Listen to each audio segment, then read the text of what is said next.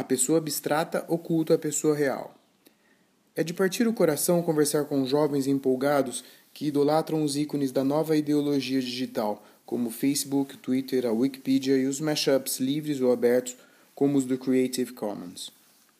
Eu não deixo de me espantar com o estresse interminável ao qual eles se submetem. Eles devem administrar constantemente suas reputações online, evitando os cruéis e infatigáveis olhos da inteligência coletiva, que podem se voltar a qualquer pessoa a qualquer momento. Um jovem da geração Facebook que é humilhado online não tem para onde ir, porque só existe um coletivo. Eu preferiria não julgar as experiências ou motivações alheias, mas com certeza essa nova estirpe de fetichismo em relação aos gadgets é orientada mais pelo medo do que pelo amor. Do ponto de vista mais positivo, os novos entusiastas de, entusiastas de Facebook, Twitter, me lembram os anarquistas e outros idealistas malucos que povoavam a cultura jovem quando eu estava crescendo. As ideias podem ser tolas, mas pelo menos os adeptos se divertem enquanto se rebelam contra o aspecto de autoridade parental de entidades como gravadoras, que tentam combater a pirataria musical. Os jovens usuários do Facebook mais eficazes, contudo, aqueles que provavelmente serão os vencedores se o Facebook vier a ser um modelo do futuro que eles habitarão quando atingirem a vida adulta, são aqueles que criam ficções online de sucesso sobre si mesmos.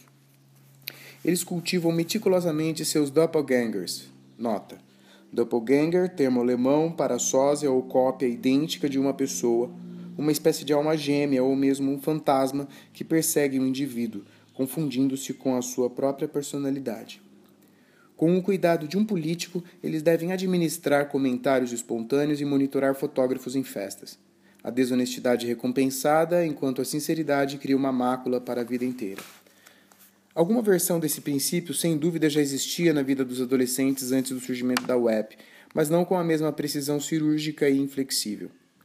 A energia frenética da florescência original da web ressurgiu em uma nova geração, mas há uma nova fragilidade nos tipos de conexão que as pessoas fazem online.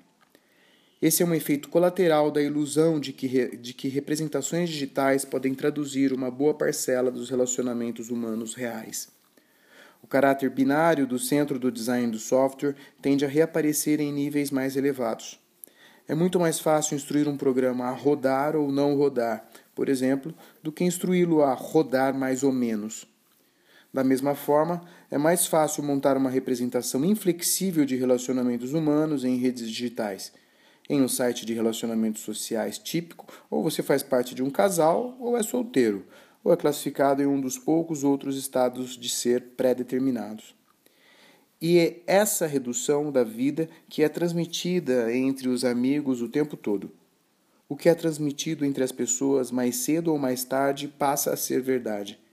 Os relacionamentos incorporam os problemas do design do software. Jaron Lanier, Bem-vindo ao Futuro, uma visão humanista sobre o avanço da tecnologia, 2010, página 99.